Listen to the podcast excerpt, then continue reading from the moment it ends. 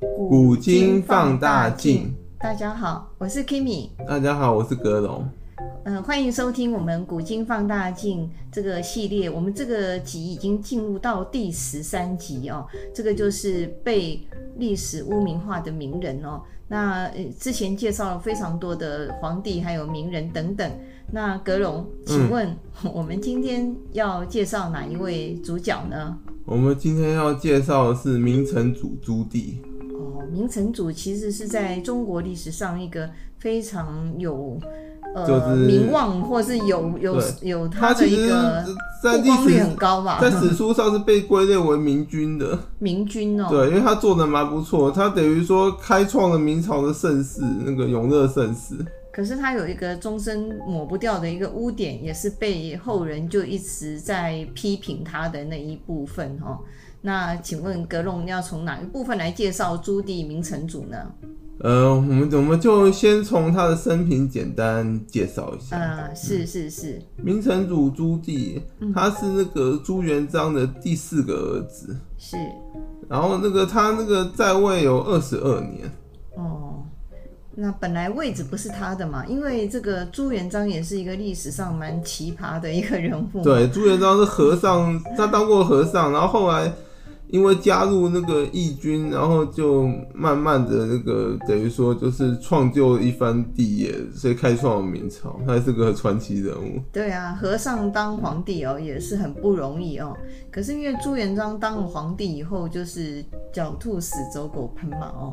所以对他也杀了不少他的功臣嘛。最后能够活着下来的也不多吧？对啊，对啊，那呃，比如说他杀了哪一些重要的名臣呢？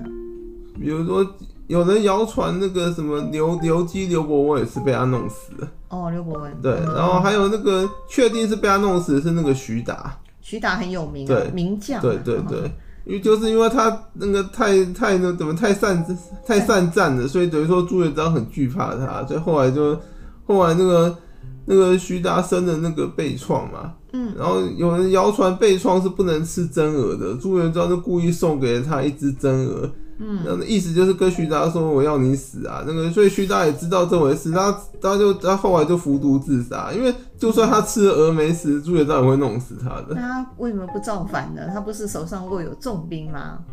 他还是蛮忠心的吧？哦，不是有有的可能会怎么怕留讲？下这个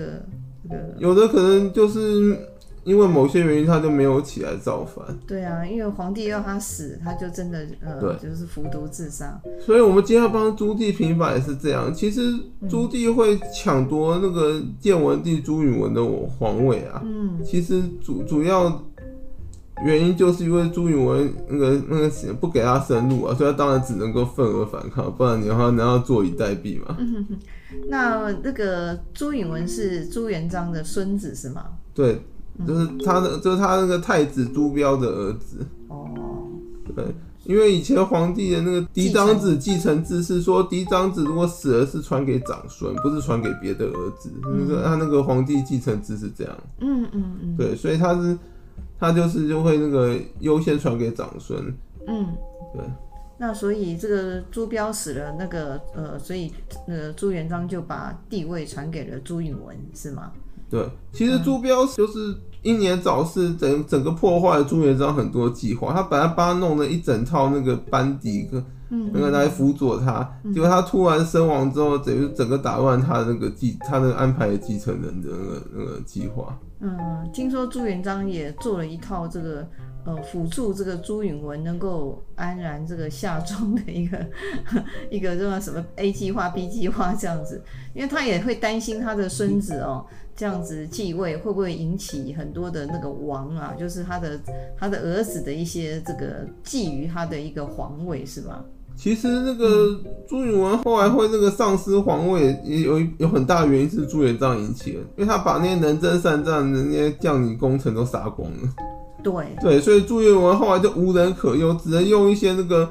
酒囊不饭袋，酒囊饭袋不会打仗的废废物，然后把 那个把他的军队都葬送掉。好可怜哦，这个所以这个有一也好是没有两好，就是他他爷爷种种下的那个祸，对他然爷后爷他要去承受。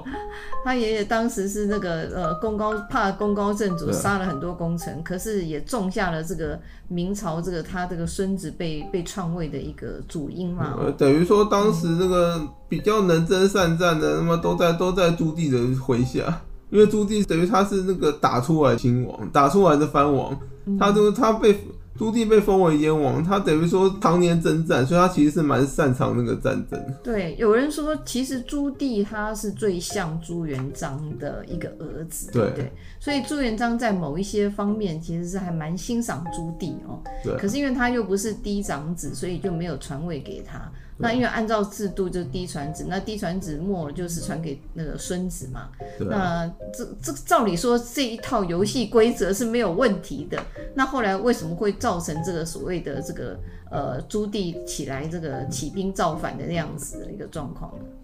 哦，我们我们等一下会讲会会讲到，因为朱棣生平我还没讲完，其实。嗯，其实你刚刚说这个游戏规则没问题，事实上那个跟皇皇权有关，这没有什么是没问题的，很多都是那个很多都破坏规则去抢皇位。就是说有一套规则是规一套规则，可是很多人就是破坏规则去，因为帝王就是一个杀戮战场，一个帝王之家，你要争取皇对位，啊，规规则在那里，可是就像我们现在法律在那里啊，就是会有人违反规则、违反法律啊。对啊，对啊，是啊，没有错。嗯格隆，那你就说你刚刚还没有介绍完他的生平，对，因为朱棣他会被称为永乐帝，是他年号永乐，然后他又派那个谢晋帮他为主帮他编修永乐大典，嗯哼。永乐大典哦，就那种中中国的百科全书一样。对，那时候所以他继位之后嘛，对哦对对对对，对所以那所以他被称为永乐 帝。是是。那我们要拉回那个时间轴，就到这个朱允文继位之后哦。嗯对。那朱允文继位之后，呃，他犯了什么样的错误，会造成这个所谓的呃燕王起兵呢？就是嗯当时那个朱棣是那个建文帝朱允文的世叔啊，嗯，他那个他那个受封为燕王，因为建文帝元年的时候啊，朱允文听信听了齐泰啊、黄子成等人的那个建议，还有那个还有方孝孺等人建议，嗯他也认为说他应该要削藩，因为他觉得那他那些叔叔伯辈的那个手手势力太大了，哦，手握那个军重兵了，哦，嗯他们等于说军政大权一把抓，又被又有被封分封于地方，等于说他他绝对有威胁到他的皇权。嗯可是因为建文帝他削藩削的那个太急躁，嗯嗯然后太激进，而且让他等于说削藩削的人血。嗯那个之前朱棣篡位啊，因为他一直说是因为建文帝削藩，他才逼不得已才要起起兵的嘛。嗯，然后当时很多有些史家就怀疑说，那个怎么，呃，建文帝到底有没有削藩啊？嗯，可是就之前在九零年代末年末期的时候啊，嗯，有出土了一件文物，那证实了建文帝的确有削藩，而且而且他那个削藩的过程非常手段很残忍，直接政务，对，嗯直接证物，嗯就是朱元璋第十二子啊，叫朱博，朱，他被封为那个襄县王。哦，然后在他他的墓被在那个他的墓在湖北荆州被发现，那然后他墓中出土了一个文物，叫做臆册，臆册可能记载一些跟他死亡情况有关的那个文物。哦，然后这件文物中有记载到啊，朱允文那个削藩的过程中，非常手段很对他那个叔伯手段很血腥凶残。怎么讲？他在文献中记载到说啊，建文帝削藩呐、那他写什么你知道吗？那个文物上写建文不均，呃，哦，那个什么，那什么弃皇考祖训，因为那个朱元璋有留下祖训说，就说皇族那个要和谐，不要对其他皇族下杀手。嗯嗯然后写到建文帝屠戮骨肉，因为那个他叔伯伯也算他的骨肉嗯，家人。是是也是很然后家人，他写到王以义亲，嗯，那个什么召毁于产，哇，想然后那个禁至焚死，就是说嗯朱伯他一他就是这个文物是写朱伯这个人为什么会死吧？嗯嗯，他说，因为朱博这个人被建文帝怀疑说他要造反嘛，哎，然后那个什么，然后就被被晋人被一堆人进谗言嘛，然后建文帝也认为他要造反，所以朱博不堪受辱，他自焚而死。哇！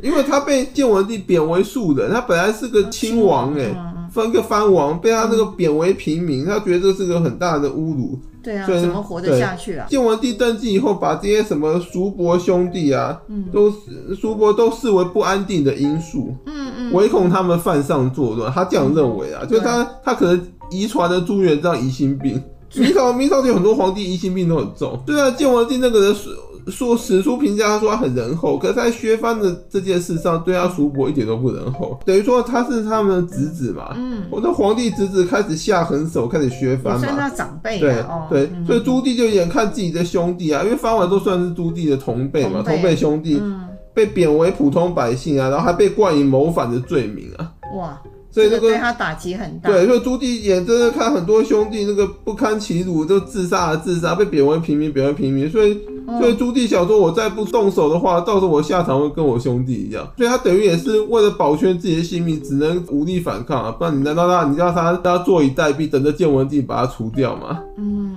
对啊，所以说，所以说朱棣这个发动靖难之役，其实史书一直在黑他。其实我觉得他发动得很有道理，因为别人都要杀你，难道你都不反抗的吗？ 我觉得有点好奇，就是说这个呃，朱允文他他先动手的是其他的藩王哦，他没有先对朱棣动手，是不是因为朱棣他的武力最大，他先没有对他动手？对，因为那个齐善黄子成跟方孝跟他嗯比较可能好跟没有跟他讲说要先易后难，先把那个比容易较地弱的解决弱的藩王先干掉。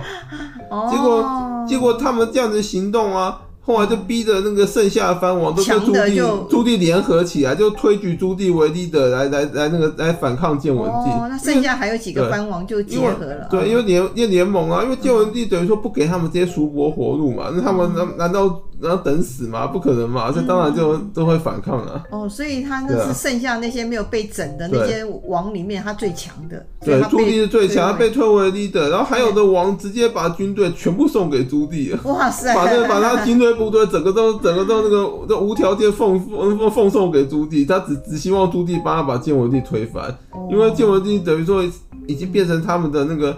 唯头一号的敌希人望跟那个了。刽子手，因为等于说威胁到他们身家性那命朱了棣嘛。就变成他们的一个希望。对对，他等于都被推举为共主来来反来推来反抗建文帝。嗯，那如果呃不打这一个靖难这个哦，他还不知道说原来明朝的那个中央的那个军队是还蛮弱的哦，因为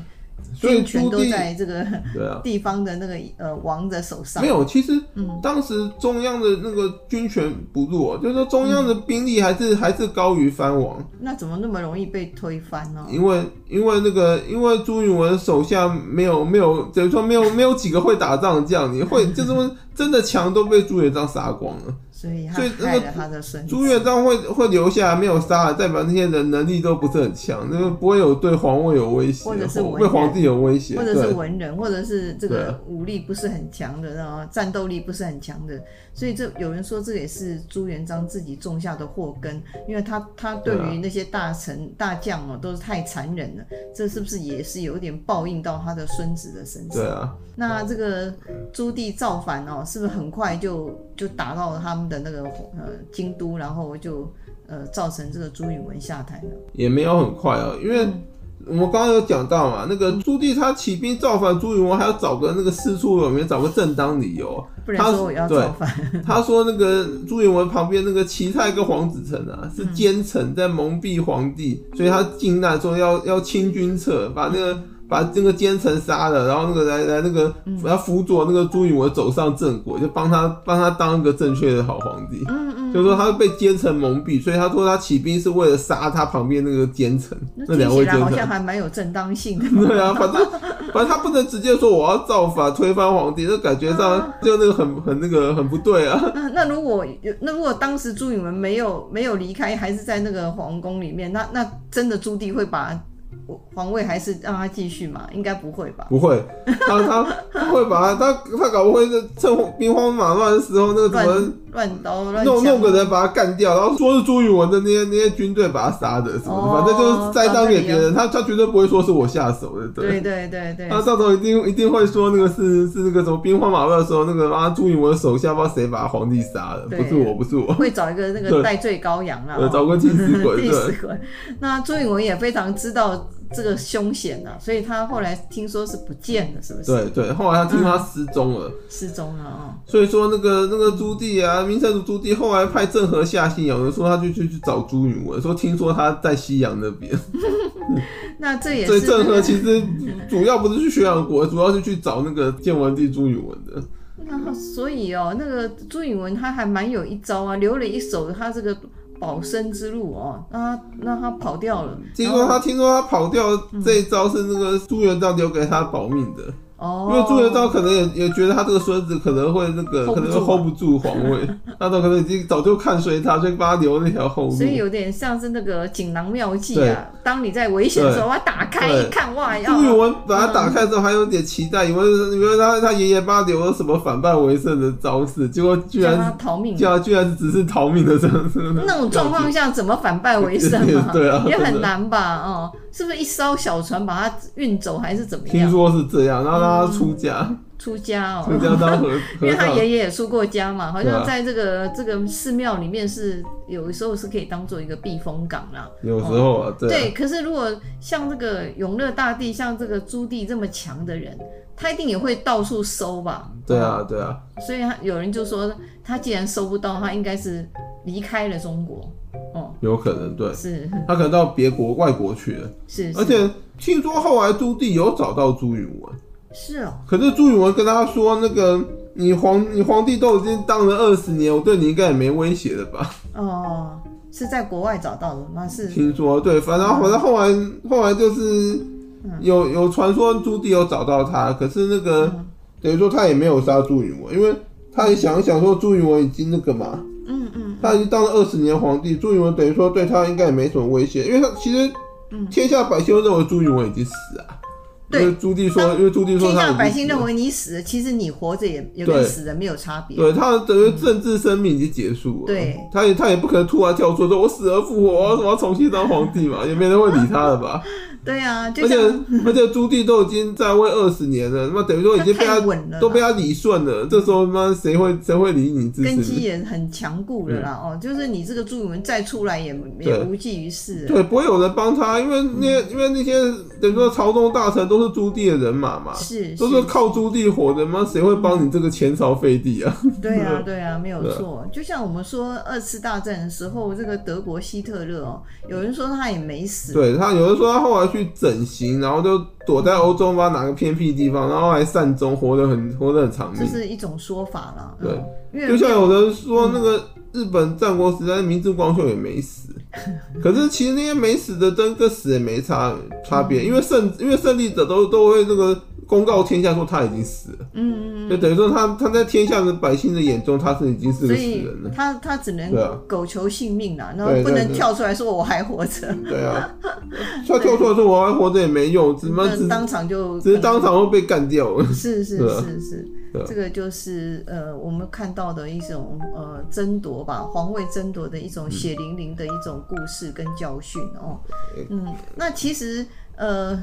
我我看明成祖被被后面的史家黑的最厉害，就是因为他呃，他有这个叛乱之之时吧。其哦，实也不能说判断，我觉得我觉得我觉得史书那个用字遣词，其实也有时候也是那个嗯蛮有立场的。其实你如果按站在朱棣的立场，你想一想，他不是叛乱，他是要保全自己的身家性命。对对，因为那个等于说皇帝已经准备对你下下杀手，你、你还不起来反抗，你要等到什么时候？等到嗯对等死嘛？可是那个史家也有因为得位不正啊，所以有时候他会被称为一个逆贼啦，因为他是不是那种正人家传给他的，他是用另外一种手段，用这个等于像枪枪杆子出政员去把这个位置抢到了，所以有人说他得位不正啊。那当然这可个是其实因为史书都胜利者书写的啊，你说他最后是赢家嘛？嗯，你你后面的人不对太敢写他不。太敢写他逆贼啊，嗯对啊只。有在后世才能够这样写啦，哦或者是我现民在间史版有很多这样子啊，嗯民就间版用用武力夺权成功，别人也不敢称他逆贼啊。是是是朱棣时期有个叫有个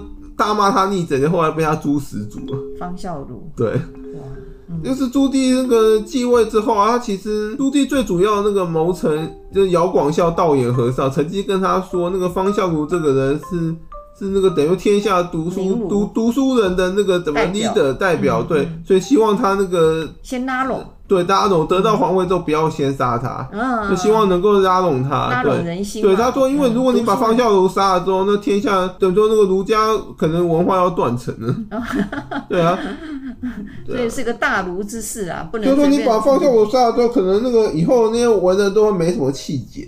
因对，为那个有有气节的代表被你杀了啊、那天下独坐以后，可能会生下一对阿谀奉承之辈可。是他并没有听这个建议，不是，嗯因为方孝孺自己找死啊，嗯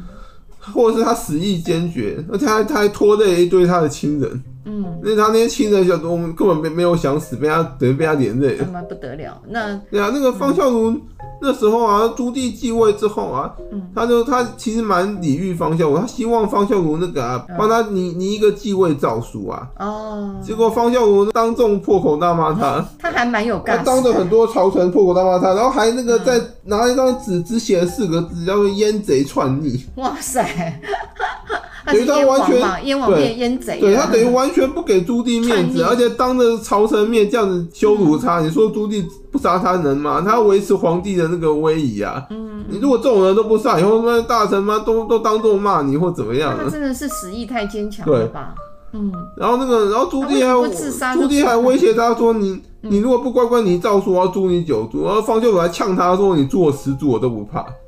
所以朱棣后来就真的诛他十族。方秀文他妈害死一堆亲人，他亲人根本不想死，好不好？很多都不想死，被他连累了。有以前九族已经到了一个极致了，对，那他再加那那一十族，族是说有有父族有四四种，嗯然后母族有三种，还有妻族有两种，哦反正就是那个加起来就变十族。哦，连朋友大家都算进去了，嗯，反正学生啊、老师啊、朋友、啊，反正跟方孝孺沾亲带故，很容易都被扫到，被搞不好被认列为得他都那个有 都有危险。对啊，对啊，对啊，真的很惨，那那那一杀起来不得了嘛，死了报多少人、啊？所 以朱棣被黑最严重，一个就是那个靖难之役啊，嗯，一个就是他杀方孝孺。可是我真的觉得方孝孺是自己找死。你说你当着皇帝，当着所有大臣呃一堆大臣面这样子骂皇帝，皇帝怎么可能不杀你？呃你都把皇帝叫贼了， 淹贼啊！你们还说他篡逆，你叫他怎么留你活口？ 对了对了，怎么就他有他的为难之处了。这对个皇帝在这朱个棣状就况是下，嗯他一定很不爽啊，被这样讲嘛，一定会动怒啊。跟你先不说他那个他有没有动怒的问题，他也不可能留你活口。没错。那其实他就是这两个地方被黑对，因的为最他凶啊，因为他要维持皇帝威仪啊，你们你被被人家被人家这样子骂，你一定得杀的啊、除开这两个，这个一个是这个呃造反，另外一个就是杀方孝孺。那他其他的一些呃在在位的时候还做的算是蛮好的一个皇帝，才叫永乐大帝啊。嗯，还有一件事啊，他其嗯实还有一个、还有一个小黑点，哦，他杀了那个明明朝的那个才子谢晋，就是他那个、哦他那个谢晋，谢晋其实是个神童，被他嗯命命令那个为为首去编撰那个永乐大典那位。嗯嗯，可是其实谢晋那个呢，也也是自己找死，嗯因为他口无遮拦，他等于说是，因为他因为他从小就是那个嘛，那个有点像过目不忘人物，所以他那个嗯很神呐、嗯，就像神童一样，所以他就非常漂白啊，很嚣 张。他常常那个怎样，当嗯当众那个评论各个大臣，比如说他常常当着 A 的面啊，就直接评论 A 的优缺点，哟那他他这哦样个让人家他很这下不个人了是怎么台样？对他常常嗯当，所以他其实被很多大臣记恨。哦因，为他在当众，等于说当当着其他，他当着所有大很多大臣的面啊，评论说某你个怎人，么对样对怎么对对对对样，就是说三道四啊，哦，对对对，他还曾经当着皇帝的面说说了一大堆臣子，说他们优缺点怎么样怎么样，然后各那什么为人是怎么样。嗯嗯，虽然后来证实他说的都很准，可是可是他其实非常不懂人情世故。对对，通常很多对那种呃天才型的人，对他比较不太会对懂得去搜 o 或者是人际对关系的一个条理啊。后来呃就是一直跳级啊，然后因为十几岁就念大学，可是他们在跟同学相处的时候都会出现一些问题，因为他毕竟爬得太快了，跳得太对快了，嗯，啊，然后他后来那个，呃他后来就就因此可能口无遮拦触怒了朱棣，哦。所以那个朱棣后来就就把他埋在雪里，把他活活冻死。哎呦，真是， 也对啊，那个其实这个，因为他他出事没有人会帮他讲话，他得罪了一堆一堆大臣，没错没错， 大家都想他死，搞不好还有人在背后那个黑他， 在皇帝面前给他给他那给他种那个呃造谣放黑函，对对。下药哦，然后很多很多人因为黑他，所以他后来他们就被弄死了。没错没错，他们这种呢，这种人通常都活不长，就像那个三国也有一个很有名叫杨修，杨修，他也非常聪明。对，嗯，杨修他妈一天到晚就是仗着自己的聪明，说他很懂曹操心思，然后每次都要把他讲破，所以后来曹操就把他有时杀候了。不能讲破，对嗯，你因只为对能看看因为笑对笑吧，，因嗯，为如果因为曹操不可能留一个这么懂你心思，还要要把他讲出来能活着。你如果在心里懂就算了，其实司马懿也很懂，嗯也很司马懿也很懂曹操的心思，他都不讲出来。嗯当然当然，司马懿比较会那个懂得生存之道啦，对啊，没错， 那司马懿就曾经评论过杨修，他说杨修是非常聪明的人，可是聪明过了头活不长， 真的， 真的。对啊，对啊。对，谢晋大概也是差不谢多，嗯晋差不多也是这种，谢晋也是这种白目型的，会当当众说出来评那样评论。他后来虽然明成祖死后，后来后代的明朝皇帝有人帮谢晋平反了，因为那个皇帝就其实说那谢晋其实评论人讲的那些都没有错，都很准啊，所以后来就帮他平 反了。他嗯等于是他只是后面印证他的一些预言，或者是他一些评论都是真对的，他就他是他他最大的错误就是不该当面把对当众把它讲出来。对对对，说法的问题哈。对，对，那呃，朱棣除了这些被黑的地方，他其实是一个蛮厉害的皇帝哦，创造了一个他们的明朝盛世哦，嗯叫永乐哦，永乐大帝哦，所以他那时候他的一个幅员也是非常非常的广，嗯听说还比汉唐的时候他的一个疆土还要更大哦、有啊，因为朱棣其实他的贡献就是他那个什么，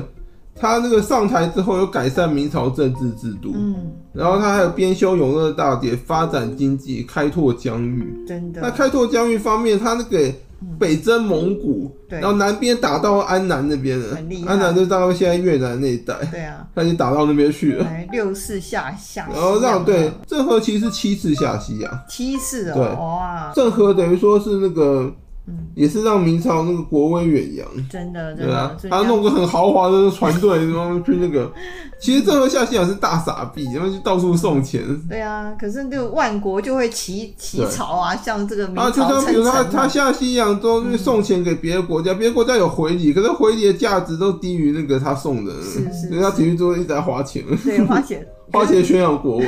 可是私底下，其实朱棣他是还是一个蛮节俭的一个皇帝哦。嗯那他是在这个国家花钱的时候，他可能不手软，那所以他创造了一个所谓永乐的一个盛世哦，也让这个明朝的那个国威到一个极致，那就是朱棣的一个呃一个算是一个贡献吧，哦，可以这么说哦，郑和那个人其实还算蛮有能力，真嗯对。对，所以朱棣才会中。他他虽然蛮知人善任的，他知道郑和的一个能力哦，就派他下西洋。我去查一下资料，才发现郑和的老师其实也蛮有名，谁呀、他的老师是姚广孝，道彦和尚哦，。是是是，对姚姚广孝，嗯，对他有点像国师级的人哦。对啊，对。那我们今天对，呃因因为为时时间间关关系系，就先讲到这，谢谢大谢家谢大的家收收听，听，谢谢谢，谢，拜拜，拜拜。拜